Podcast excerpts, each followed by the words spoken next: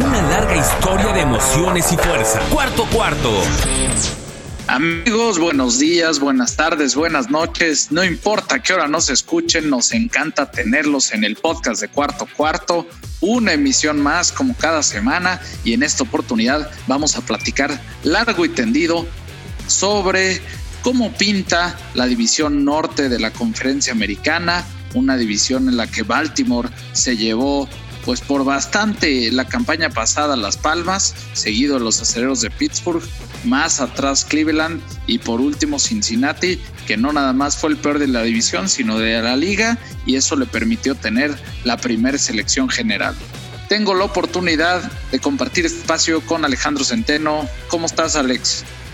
Mi querido Jack, qué gusto saludarte. Un placer estar en este podcast de cuarto cuarto para platicar de los equipos que ya mencionas el norte de la conferencia americana, que luce muy atractivo, no solamente por lo que hicieron los Ravens el año pasado, el regreso de Roethlisberger a Pittsburgh creo que puede hacer competitivo una vez más a los Steelers, los Browns que el año pasado se quedaron como una gran promesa y fueron a, creo que una de las grandes decepciones, creo que vendrán recargados y Cincinnati con esa primera selección de Joe Burrow me parece que es un equipo también que, que va a crecer. Entonces va a ser interesante esta división. Totalmente de acuerdo, Alex, y pues vamos a poder entrarle de lleno. Y también saludo con mucho gusto a Rodrigo Fernández, mi querido Fo, ¿cómo estás? Nos vas a acompañar un poco, además de que pues, tú siempre produces este podcast.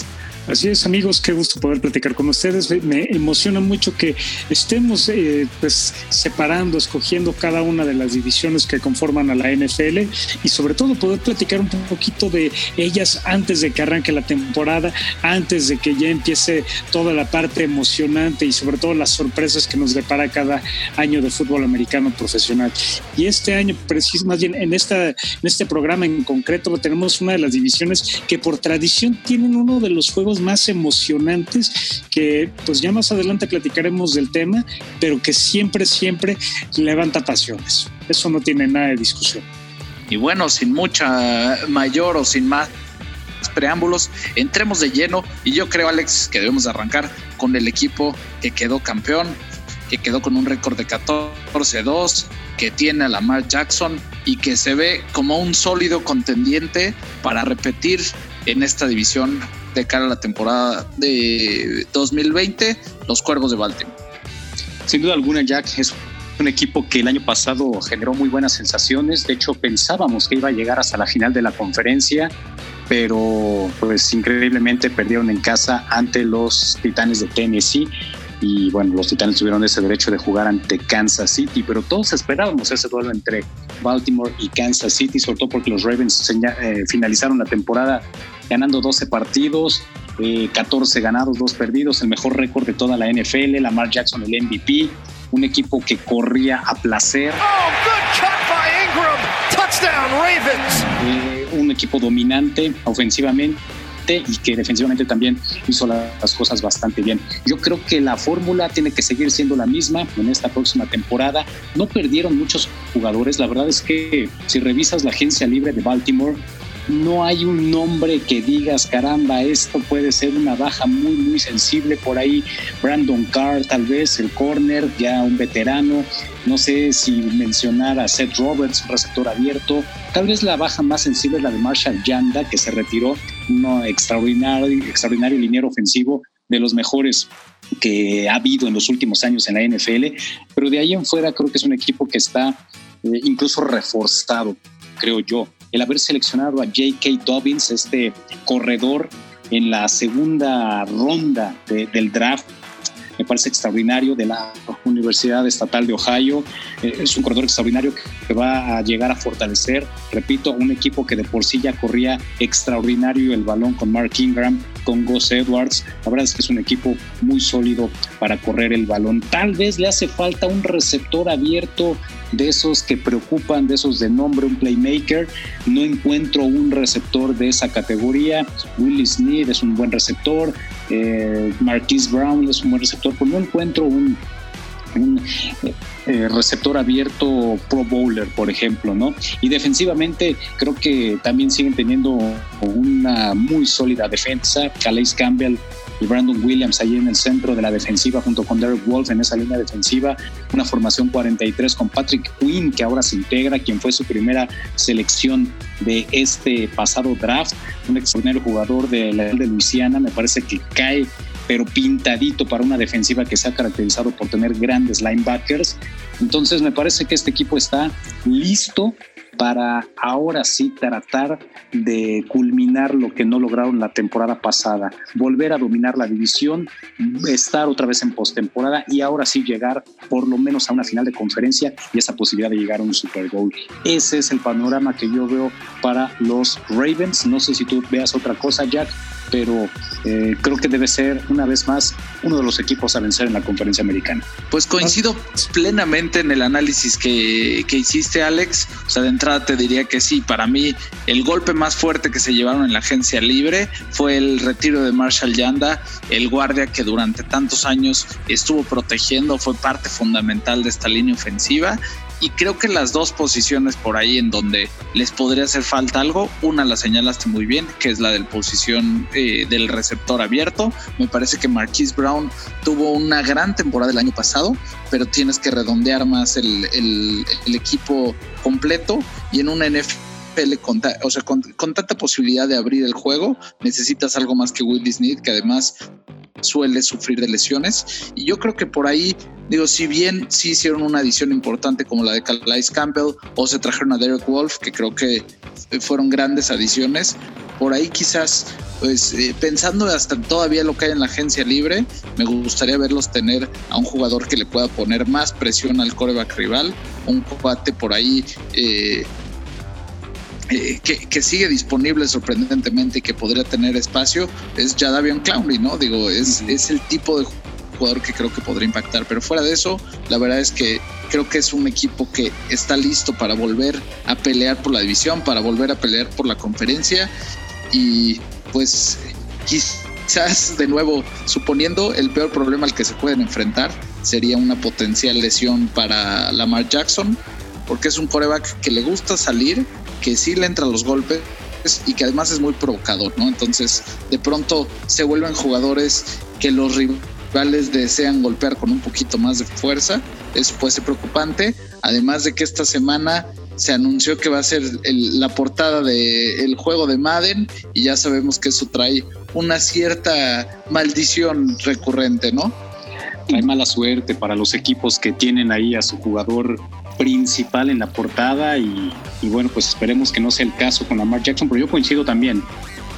Va a depender mucho el éxito de este equipo en la salud de Lamar Jackson. Y no es porque eh, nos preocupe que haya tenido lesiones en antaño, la verdad es que no ha sido así, pero precisamente al ser un, un jugador que corre tantas veces el balón, que le encantan este tipo de jugadas de read option y que hace las jugadas personales, puede ser propenso a una lesión en algún momento dado, ¿no? Entonces, si este hombre se mantiene sano, creo que este equipo no va a tener problemas para repetir como campeón divisional. The majority of NFL players who have graced the cover of the Madden franchise had some type of bad luck go their way shortly afterwards. Yo tal vez ahí me metería un poquito a considerar cómo fue que los Titanes de Tennessee encontraron la manera de detener a Lamar Jackson en la final de, más bien en la eh, la ronda divisional. de los playoffs porque ahí detuvieron completamente su amenaza terrestre y justamente qué fue lo que le hizo falta, lo que ya ustedes mencionaron, el cuadro de receptores, porque es un mariscal de campo que tira bien, pero ¿qué es lo que pasa? Que él, en el momento en el que no tiene una opción para poder correr y abrir espacios y sorprender y partir las defensivas, entonces Lamar Jackson tiene que buscar el aire y al no tener estos receptores, como bien ya mencionaron los playmakers, se acaba la oportunidad de convertirse en un ataque sorpresivo. Creo que lamentablemente para la causa de los Ravens le encontraron justamente en el partido divisional el remedio a todo el ataque tan pues tan arrasador con el que estuvieron caracterizados toda la temporada pasada. Creo que aquí tendrían que buscar una alternativa y se fortalecieron defensivamente. Creo que al firmar en la agencia libre como jugador franquicia a Matt Judon, creo que hicieron lo que mejor tenían que hacer, que era eh, proteger ese sector defensivo, pero aún así creo que los Ravens van a estar adoleciendo de este factor sorpresa en, cuanto a la ofensiva. por muy explosivo que sea, porque pues sí, eh, eh, la maldición del Madden a fin de cuentas el año pasado no aplicó. Terminó siendo campeón Kansas City y en la portada estuvo eh, Patrick Mahomes. Entonces creo que... Pero sí se lastimó un ratito, ¿eh? Sí, y estuvo en duda de que, de que se fuera a perder todo el año. Se recuperó de manera medio milagrosa, pero sí tuvo una lesión tuvo una lesión, pero realmente creo que podemos eh, desechar un poquito el efecto de la maldición madre.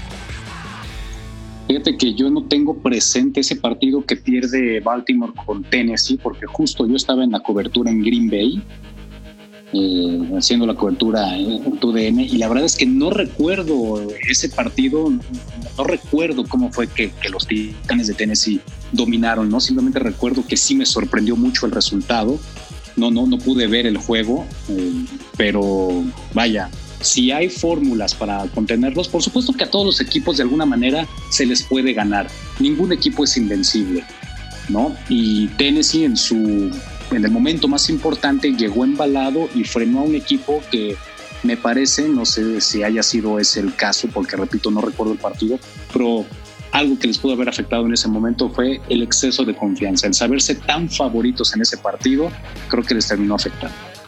Mira, fue un juego en el que Derrick Henry se lució, corrió para 195 yardas en una jugada de truco hasta terminó él mandando un pase de touchdown y lo que, lo que no permitió al equipo de Baltimore establecer el juego terrestre con el que tan cómodo se sentía, ¿no? Porque Tennessee se fue arriba y arrancó provocando un par de, intercambios de balón o de tres si fuera de Lamar Jackson y no le permitió entrar en ritmo y creo que esa fue la clave, ¿no? Y conforme el partido se fue poniendo más eh, lejos de su alcance, pues su habilidad ya de, de, ponerse a correr no es que no existiera, sino que simplemente no era suficiente, ¿no? Además, pues sí, eh, tuvo un par de, intercambios de balón importantes eh, Lamar Jackson en ese partido. Entonces, yo creo que para él será, será importante ir construyendo estos momentos y pues sabemos que por lo general los, los grandes quarterbacks van avanzando en sus, en sus carreras, sobre todo en la postemporada. Y yo creo que este será gran aprendizaje para él y para el resto del equipo. Entonces, los veo con una muy buena posibilidad, además de que lo que se nos había olvidado señalar es que tienen el calendario más fácil de toda la NFL para el año que viene. Sus rivales ganaron eh, en promedio el 438 sobre 1000, o sea, es un porcentaje de victorias de menos del 50% por bastante, es 43.8%, es el más fácil de toda la NFL. Entonces, de acuerdo. por lo menos si tomamos en cuenta de dónde vienen sus rivales, tienen bastantes posibilidades. Sí, que, de todas maneras creo que de repente eso puede ser engañoso, ¿no? Porque te basas en lo que hicieron el año anterior y, por ejemplo, les va a tocar enfrentar al este de la conferencia nacional, que yo sí quiero estar un poco mejor que lo que fue el año pasado. Entonces, pues ya veremos. La verdad es que digo, ya al final daremos el pronóstico, pero creo que sí es el favorito en esta división el equipo de Marte. Estoy, estoy de acuerdo en que es uno de los dos que más probablemente terminen en esa posición. Jackson delivers to Mark Andrews. Y compañeros, ¿qué les parece si ya una vez platicado el tema de los Ravens de Baltimore, continuamos con el resto de la división? Y creo que uno de los equipos que más llamó la atención durante el, digamos que todo lo que circundaba la temporada 2019-2020 eran estos Browns de Cleveland que ya habían abandonado esta terrible racha de no conseguir victorias y que finalmente tenían pues una, una franquicia bastante prometedora y de repente llega la temporada mal coachados y nuevamente quedan fuera de playoffs. Entonces creo que ahora Cleveland tiene un grave o más bien un importante reto que asumir y sobre todo mucho que eh, demostrarle a sus fans. Jack, ¿tú, qué, ¿tú piensas que Cleveland este año tenga algo que ofrecer diferente considerando sus rivales divisionales.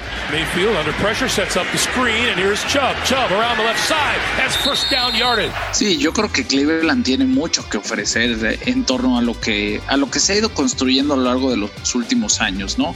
Creo que hace dos campañas empezó un proyecto interesante con Baker Mayfield creo que el error más grave que hicieron fue pensar que Freddy Hitchens podía ser el coreba, el, el entrenador en jefe cuando pues salió de la nada para ayudar un poquito a Baker Mayfield en su primera temporada.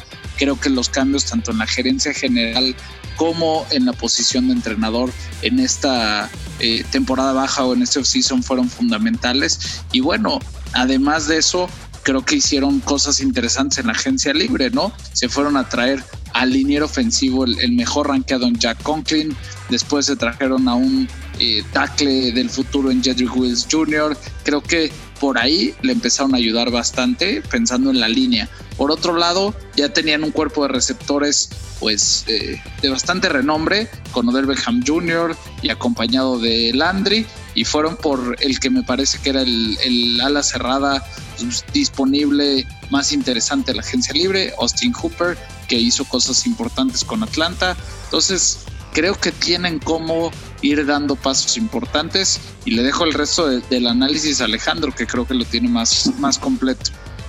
No, la verdad es que lo, mencionas muy bien, Jack. A estos Browns, el, el, cambio más significativo de la agencia libre fue en la posición de head coach. Bien lo señalabas, Freddy Hitchens no pudo con el paquete, así de sencillo. Le dieron un, haciendo esas analogías, ¿no? Antes de los autos, un auto deportivo y lo terminó eh, haciendo como si fuera una carcachita, ¿no? Y hoy eh, creo que Kevin Stefanski, que es el nuevo head coach del equipo, fue coordinador ofensivo de los vikingos de Minnesota. Es un entrenador joven, 38 años de edad.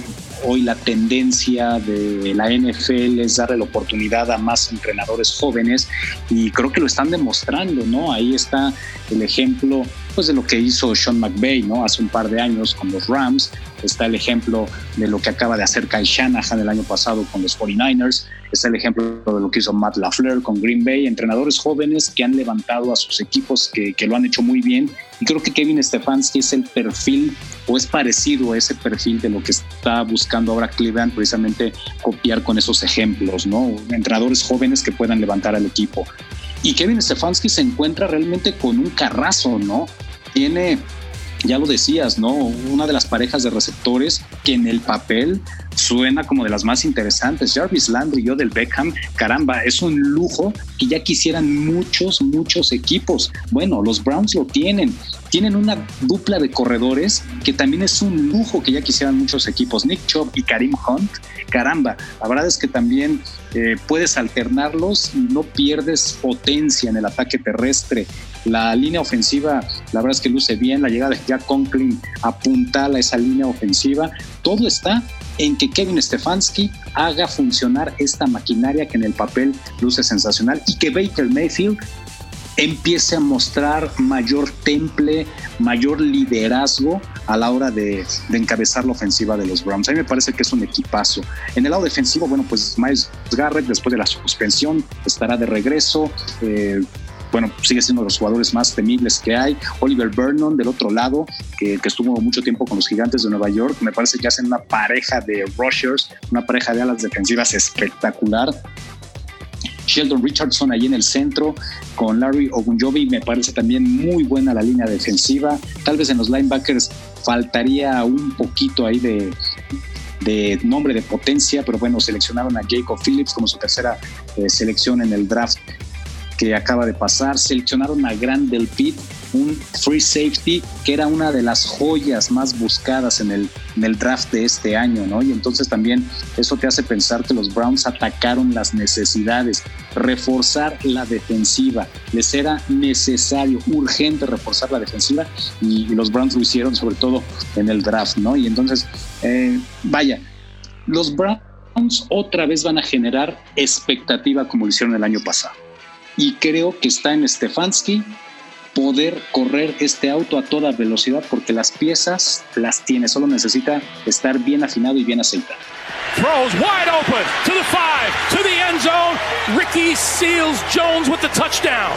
Sí, el problema más grande que yo le veo, Alex, y no sé si estás de acuerdo, digo, como bien dices, Miles Garrett estaba ya eh, en, ritmo para tener una temporada de 16 sacks o más en el momento en el que fue la suspensión. La buena noticia es que no va a tener esa suspensión para arrancar la temporada. Tiene que mantener los ánimos digamos, un poquito más abajo.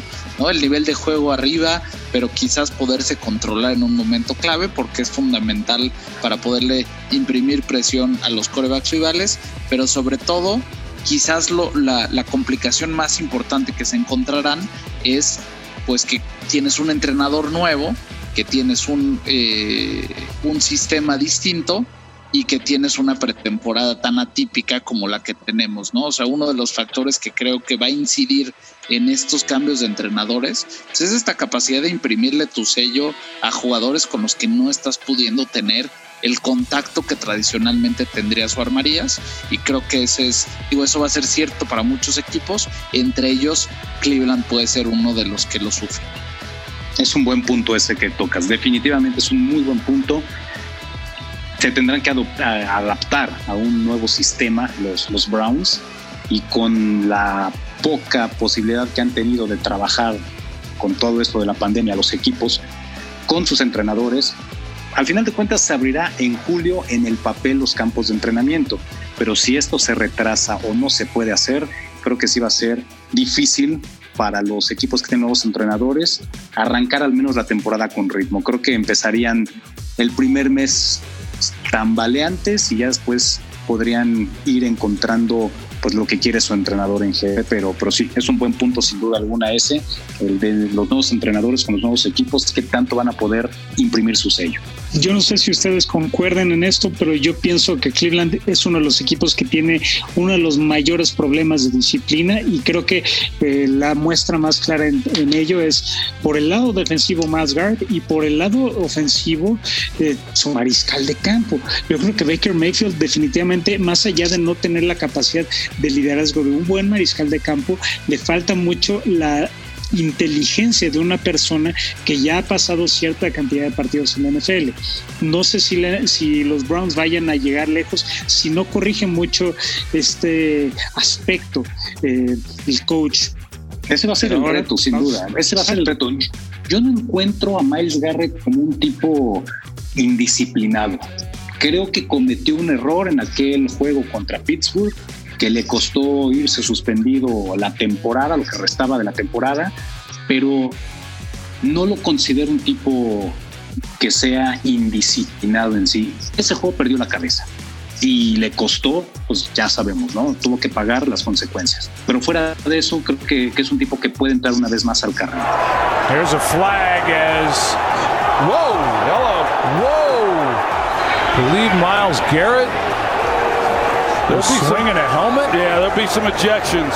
y yo estoy contigo, Alex. Eh, no ha sido, digo, tiene poco tiempo en la liga, pero no ha sido de los nombres que se mencionan de manera consistente. Entonces, siempre y cuando no tenga eh, este, este, esta recurrencia que podría arrancar a partir de ahora, creo que no debería ser gran preocupación. El tema es que tienes una suma de personalidades difíciles, entre ellas Karim Hunt, ¿no? Este, pero bueno, al parecer ya rectificó el camino. Creo que sí, lo que, lo que bien dices, más que un tema de, de nada más de egos o de problemas de ese estilo, la disciplina tiene que ver mucho con los castigos, ¿no?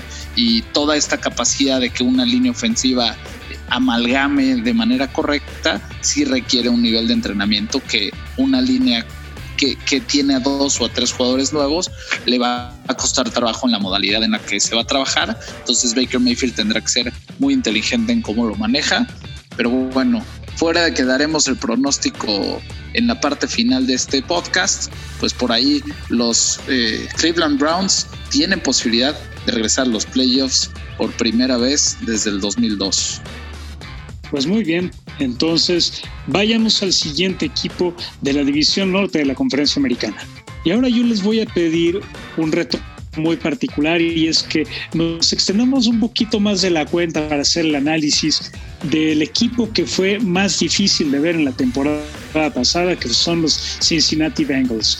Que sí, este año ya van a contar con Joe Burrow, que van a seguir contando con AJ Green, pero los Bengals podemos coincidir, sobre todo por sus resultados, en que no era un equipo que llamara mucho la atención ver en cualquier juego de la temporada regular 2019-2020. Alex, ¿tú crees que así los Bengals puedan dar una competencia mucho más interesante, considerando que también tienen que adaptarse a un nuevo sistema por completo? De seguir las órdenes de un Andy Dalton, ahora tienen que seguir completamente la de Joe Burrow. With the first pick in the 2020 draft, the Cincinnati Bengals select Joe Burrow, quarterback, LSU. Sí, bueno, definitivamente, ¿no? Ahora que este es el nuevo coreback y que va a haber mucha expectativa, por supuesto, de lo que pueda hacer este muchacho que lanzó 60 pases de anotación en, el fútbol colegial en su última temporada, que, que viene de ser campeón con LSU, que viene de tener una de las espectaculares en la historia de la NCAA, ganador del trofeo Heisman, va a haber muchos reflectores y mucha presión para este, pues para este muchacho, ¿no? Que, estará tomando el control de la ofensiva de los Cincinnati Bengals. Si puede adaptarse rápidamente a la NFL, más allá del sistema, a la NFL, a la velocidad de juego de la NFL, creo que puede ser sin duda muy exitoso, pero le falta a Cincinnati un equipo un poquito más redondo, ¿no? Una de las grandes dudas es qué va a pasar con AJ Green. ¿Seguirá, no seguirá con, el equipo? Bueno, pues todo parece indicar que, que sí, pero si logra hacer una buena dupla precisamente con Joe Burrow, pues cuidado, no se pueden conectar para muchos pases de anotación. Aún así, creo que en la línea ofensiva pues hay algunas dudas. Eh, imagínense que llega Xavier Suafilo de los Vaqueros de Dallas, un hombre que, que era segundo o tercer equipo con, con los Vaqueros de Dallas. Y bueno, pues la defensiva también creo que les hace falta un poquito más de, de solidez, pero sí creo que Cincinnati debe ser mejor que el 2-14 del año pasado, sin duda.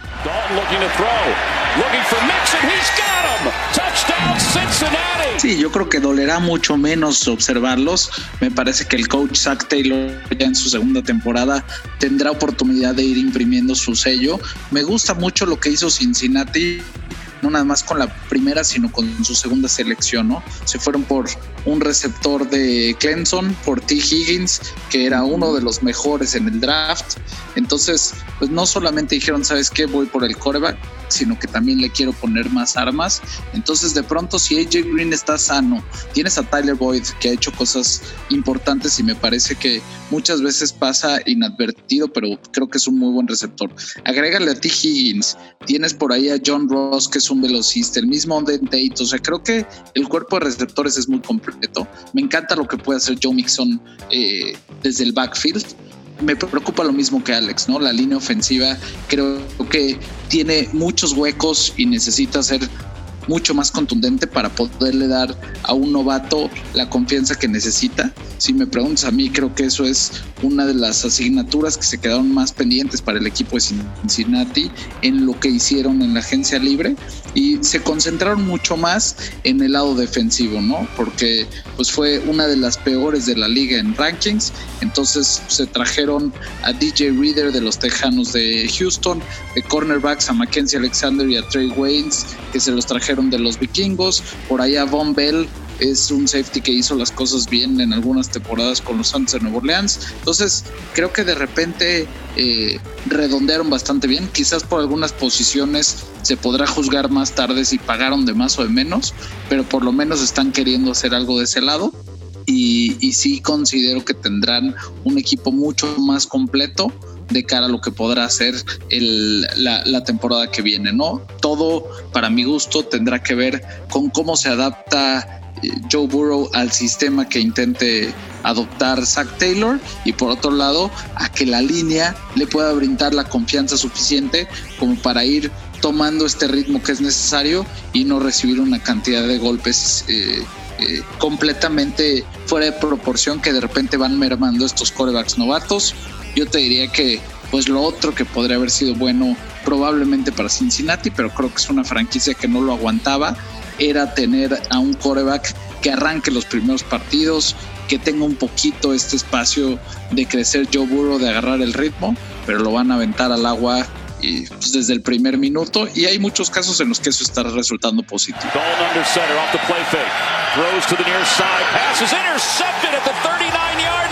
Siento que ahora ya platicando un poquito más de los Bengals en el aspecto defensivo, creo que podríamos ahondar un poco en cómo se va a acomodar justo en, en, defender las, las ofensivas rivales, porque además de todo tiene, por un lado, dentro de su misma división a una ofensiva aérea muy explosiva, como puede ser la de Pittsburgh cuando está Ben Roethlisberger sano, y por el otro lado la, la ofensiva terrestre de los Ravens teniendo nada más, ah, bueno, teniendo como nombre principal a Gino Atkins para defender todos estos embates de las diferentes ofensivas y de los diferentes equipos que van a enfrentar los Bengals, ¿ustedes cómo creen que pueda desempeñar? ¿Qué tantos ajustes tiene que hacer en ese aspecto el cuadro de Ohio, los, los Bengals en este caso? yo creo que no es nada más Atkins, perdón, Alex. O sea, por ahí tienes a Carlos Dunlap, que pues fue una, una selección de segunda ronda en el draft del 2010, que el año pasado tuvo nueve sacks y que por lo general ha sido un jugador importante. En el centro de la línea, para hacerle juego a Gino Atkins, se trajeron a DJ Reader, que tuvo la temporada pasada una temporada bastante especial con el equipo de Houston. No es algo que había hecho de manera constante, pero bueno, ya lo pudo hacer el año pasado. Hablábamos de, de, Gino Atkins que pues eh, ha sido sorprendente desde, eh, desde ese mismo draft del 2010 lo que ha podido hacer. Y por ahí quizás el que menos ruido ha hecho es Sam Hobart que fue una, el pick 77, una tercera selección, pero el año pasado también logró ocho capturas y media, entonces creo que tiene una línea ofensiva bastante, una línea defensiva, perdón, bastante competitiva, no te diría eh, de las más tremendas, pero ya con suficiente tiempo en su haber. Entonces yo creo que eso, más las adiciones de las que yo hablaba en la agencia libre en otras posiciones, veo bien los refuerzos, Alex, no sé tú. Sí, definitivamente. O sea, es un equipo que sí debe mejorar lo que mostraron el año pasado a este. Sí es un mejor equipo, sí tienen un coreback que tiene muchas expectativas. Defensivamente, como lo mencionaste, Jack, Mackenzie Alexander y Trey Wayne son dos jugadores de experiencia que además se conocen porque jugaron en el mismo equipo, jugaron en Minnesota, entonces de alguna manera puede haber ahí algo de química para estar eh, levantando a la defensiva profunda de los Bengals. E, es cierto, de alguna manera lo que dice también Fo, enfrentan una de las divisiones más difíciles para poder plantear esquemas defensivos, porque Baltimore es eminentemente un equipo mucho más corredor que pasador. Pero de repente te vas a encontrar con Cleveland, que es un equipo que pudiera balancear y que tiene a dos de los receptores más peligrosos de toda la liga. De repente tienes a un Pittsburgh que también suele lanzar mucho más el balón que lo que suele correrlo, más estando Ben Roethlisberger. Entonces, sí es un tema complicado para esta defensiva el poder acoplarse a los diferentes esquemas que presentan los equipos de su división. Ese es el trabajo del coordinador defensivo y ese es el trabajo, por supuesto, del head coach Zach Taylor.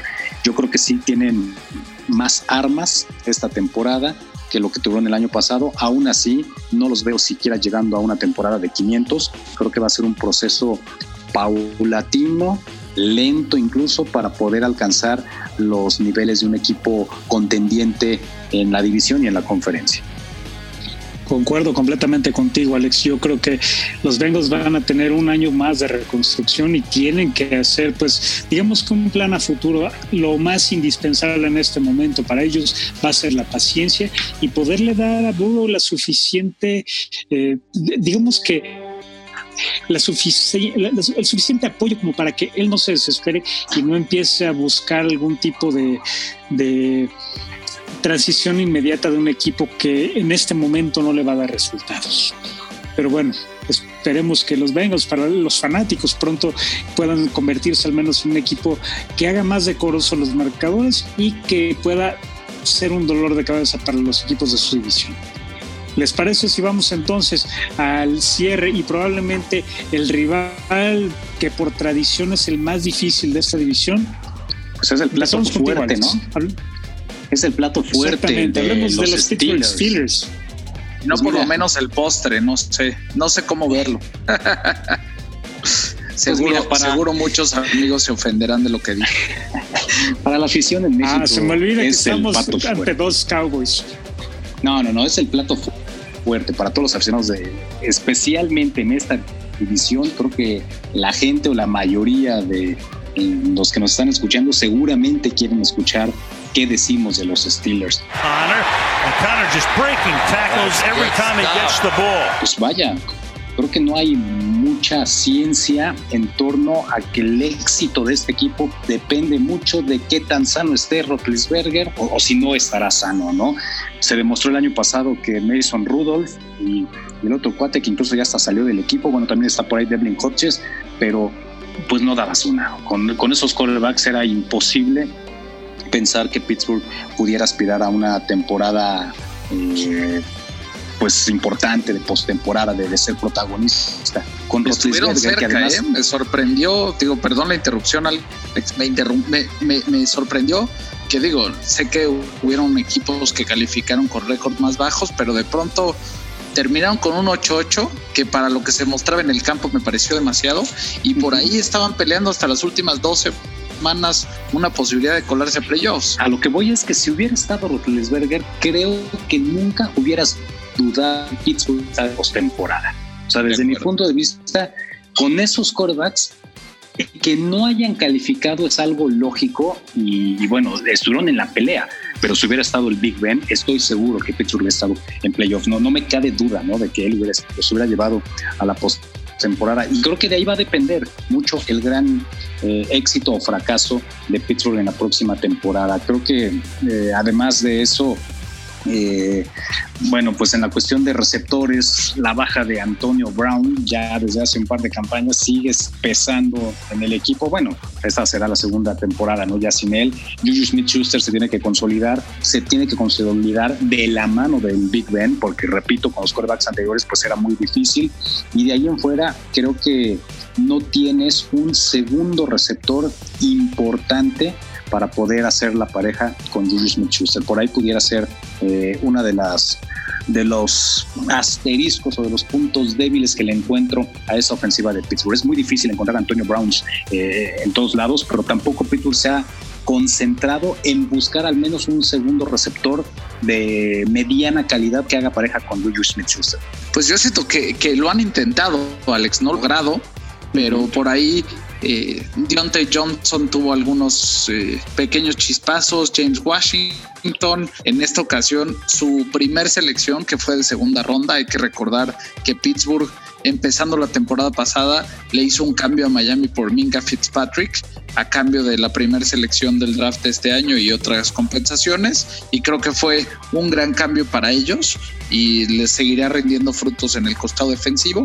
Pero por ahí la primera selección que tuvieron fue Chase Claypool, un receptor. Entonces, por lo menos entienden o, o les preocupa lo mismo que a ti, para, para ponerlo en otras palabras, y lo atacaron por medio del draft Quizás les hizo falta ser un poquito más agresivos en agencia libre, pero estaban atados de mano en términos de salary cap. Me gusta lo que hicieron, por ejemplo, en la posición de ala cerrada, en donde se trajeron, hicieron un cambio por Eric Ebron, que bueno, hay ocasiones en las que tiene muestras de que puede ser un gran ala cerrada, de repente queda de ver, pero me parece que es una evolución en la posición. Y también cuando se fueron en un cambio curioso con los Ravens por Chris Wormley, creo que hicieron algo, algo parecido, bueno, algo importante para tratar de cerrar un poco y detener un poquito ese fuego entre jugadores que juegan, que jugaban o que juegan en la misma división. Coincido completamente en que la asignatura pendiente más importante que tienen es la del, es la del coreback reserva porque como bien dices, con Rotlisberger seguro los hubiéramos visto en playoffs. Sin él nos preocupa mucho lo que pueda suceder, y de pronto pues es, es alguien que ha recibido ya demasiados golpes en su carrera. Entonces, si bien parece estar perfectamente bien físicamente, también en muchas ocasiones le ha tocado jugar varios partidos golpeadón. Y me sorprende que Pittsburgh no esté haciendo un esfuerzo por traer un coreback que pueda ser una alternativa. ¿no? Por ahí Cam Newton está disponible y se ha hablado de que podría ser alguien interesante en esos escenarios. Probablemente dependa más de una lesión para que lo lleven, pero yo creo que tendría que estar ya aprendiéndose el, librito de jugadas de algún equipo para que pueda tener un impacto, sobre todo considerando las dificultades que hay en esta temporada baja. Por ahí hubieron varios corebacks que, que estaban bien disponibles y que creo que más que hacerle competencia a Roethlisberger, porque no hay competencia, es tener una alternativa en caso de que algo terrible vuelva a suceder y que sea confiable y que no pongas en, en, manos de un, de un donadie pues eh, el destino de una franquicia tan importante, ¿no? No, definitivamente. Ahora déjenme decirles, lo, déjenme decirles nada más los mariscales de campo que tiene disponible el roster de los Steelers. Está por, por supuesto Ben Roethlisberger, que es el titular. Está Mason Rudolph, está Devlin Hodges, son dos reservas que ya vimos que no pueden echarse el paquete encima. Y además de todo, tienes como cuarto coreback a Paxton Lynch, que lo intentó en los Broncos de Denver y no le fue nada bien. Y por el otro lado, también tiene, eh, apoyando un poco algo que estabas diciendo hace un instante, Alex, los nombres de los receptores. No hay uno solo que pueda hacerle mancuerna a Juju Smith Schuster, más que si acaso James Washington, pero son receptores que la mayor cantidad de tiempo que tienen en la NFL es cuatro años. Entonces realmente no hay un equipo, o más bien no hay un jugador de mayor experiencia que pueda apoyar esa escuadra de receptores. bueno, en ese yo creo que la ofensiva tiene mucho que trabajar. Sí, o sea, dentro de la división, creo que el mejor cuerpo de receptores lo tiene Cleveland y después Cincinnati.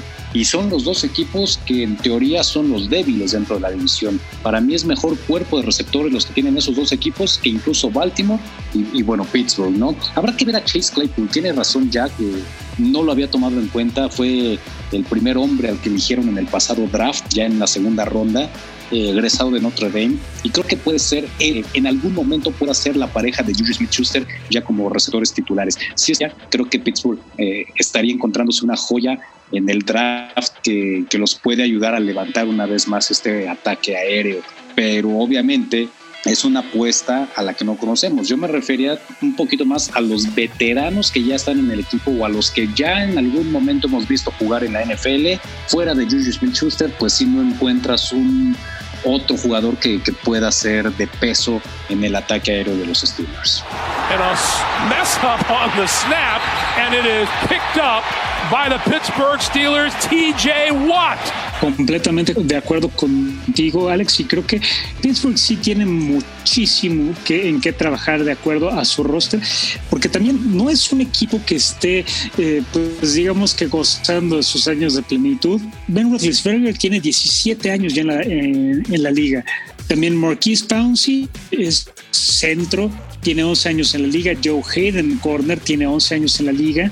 Stephen Wisniewski tiene 10 años. Cameron Hayward también 10. Son eh, jugadores muy experimentados. Tyron Vance McDonald, que también es uno de los jugadores que, que más estuvieron haciendo lucir el juego aéreo de los Steelers tiene ya ocho años en la liga, no son jugadores que, que estén, pues digamos que en sus mejores años, por el contrario, ya tendrían que estar de salida. Y creo que entre ellos es, el nombre principal tiene que ser el de Rotisberger. Y hablando justamente de eso, estaba viendo un artículo sobre cuáles serían los posibles lugares a los que debería llegar Colin Kaepernick. Y mencionan justamente entre ellos Pittsburgh como un lugar en el que puede pues florecer de nuevo la carrera de Colin Kaepernick y para ocupar los momentos en los que Roethlisberger no esté en, el campo. No sé ustedes qué piensan, ¿ustedes creen que puede llegar? Es que, bueno, eh, en mi caso, obviamente es una posibilidad. Lo, revisábamos, ¿no? Justo cuando hicimos aquel programa, aquel podcast que le dedicamos a Kaepernick y todo el tema de, pues, de los conflictos raciales, eh, lo dijimos, ¿no? De los 32 equipos, yo creo que máximo 8 o 10 tienen un suplente de calidad. Todos los demás equipos creo que sí necesitarían o habría cabida para, para un Colin Kaepernick como suplente, no como titular, porque como titular la verdad es que sí lo veo ya un poco más complicado. Pero al menos para ser un buen suplente, un buen backup, sí encuentro por lo menos unos 18, 20 equipos en los que pudiera estar Colin Kaepernick y Pittsburgh es uno de ellos, sin duda. O sea, Colin Kaepernick sí es más que Mason Rudolph o que Devlin Hodges, pero con los ojos cerrados, más allá de las estadísticas que mostró en los últimos años. Sí, yo creo que, digo, Colin Kaepernick es una de las alternativas. Cam Newton, como decíamos, es una alternativa.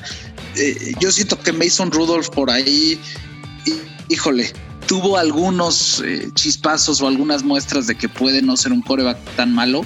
Eh, Hodges definitivamente lo pongo en otra categoría. Por ahí Mason Rudolph acabó con 62% de sus pases completados. Tuvo 13 pases de touchdown y 9 intercepciones, o sea, por lo menos la relación fue positiva. Un rating de 82 siendo novato, o sea, digo, creo que lo vimos tomar muchas decisiones que nos parecieron absurdas y en momentos sentíamos que era completamente inoperante y así fue, pero creo que es un equipo que, que, que no hizo el proceso para preparar a un chavo como Mason Rudolph para jugar, sino más bien pues se le vino el mundo encima en el momento en el que Ben Roethlisberger se lastimó.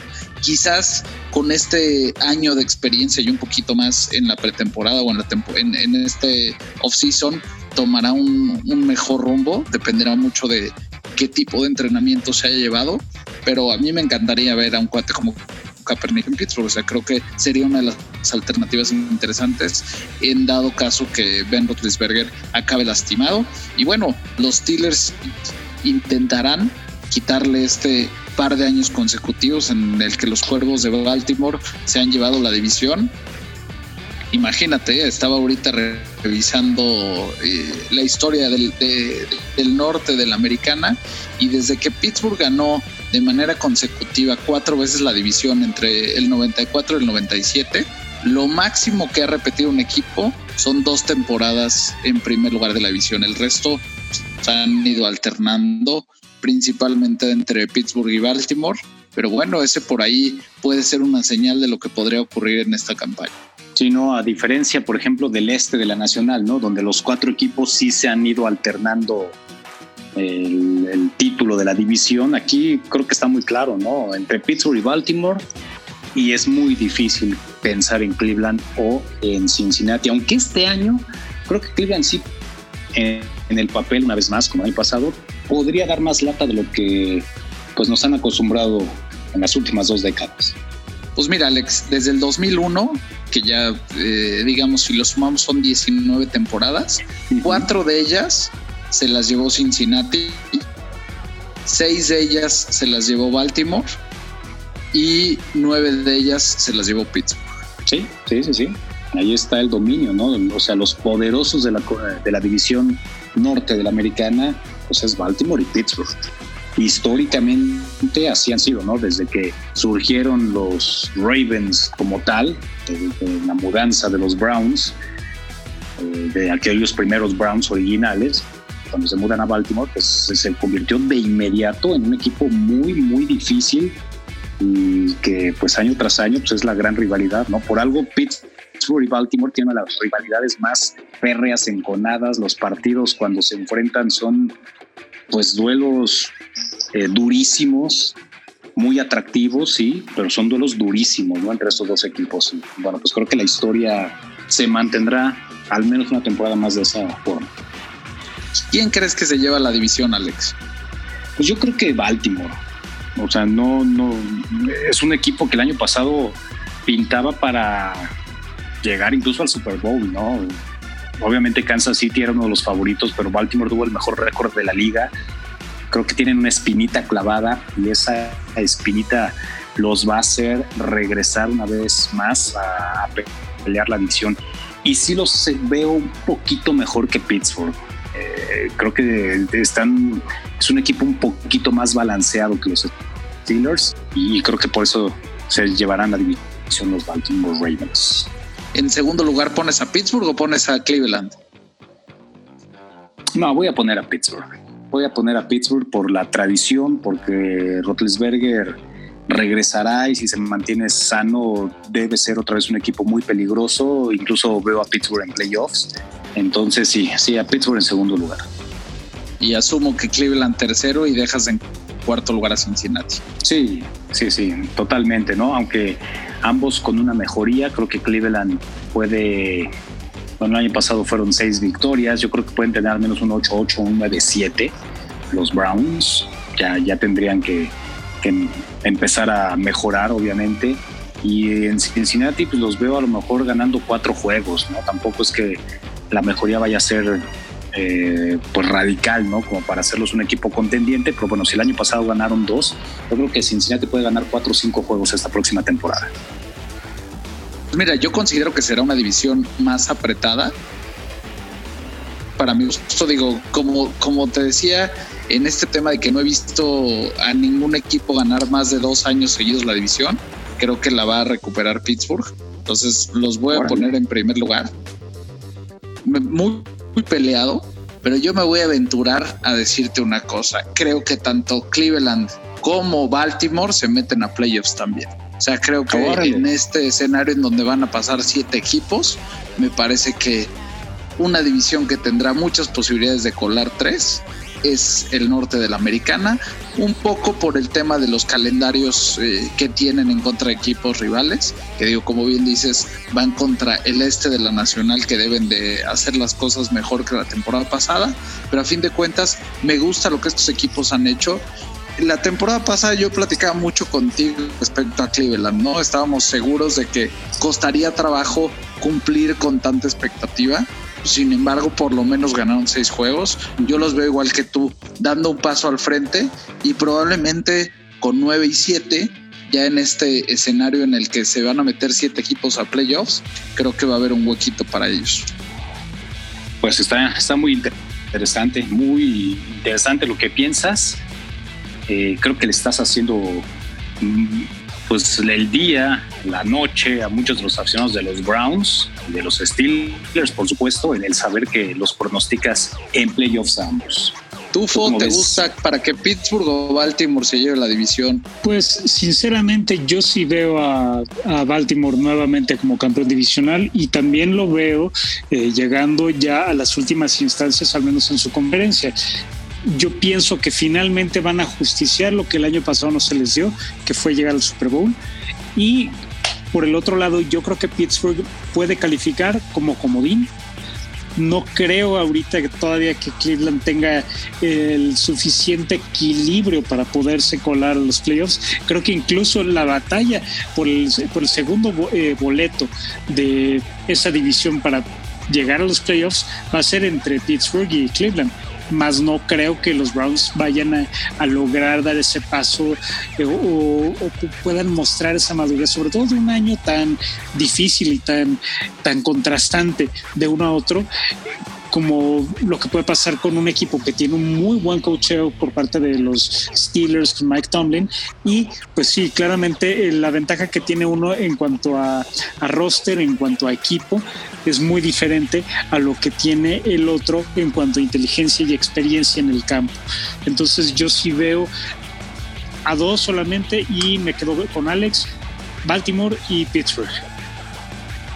Pues bueno, muchísimas gracias, Fo, por acompañarnos en este espacio y esperemos contar con tu presencia, ya sabes, tanto en producción como a veces participando cada semana. Con mucho gusto, Jack. Gracias, Alex. Y pues nada, aquí este, seguimos trabajando para que este periodo eh, sin fútbol americano siga siendo lo más interesante posible. Alex, como cada semana, un placer compartir contigo en este espacio. Cada día aprendemos más de ti.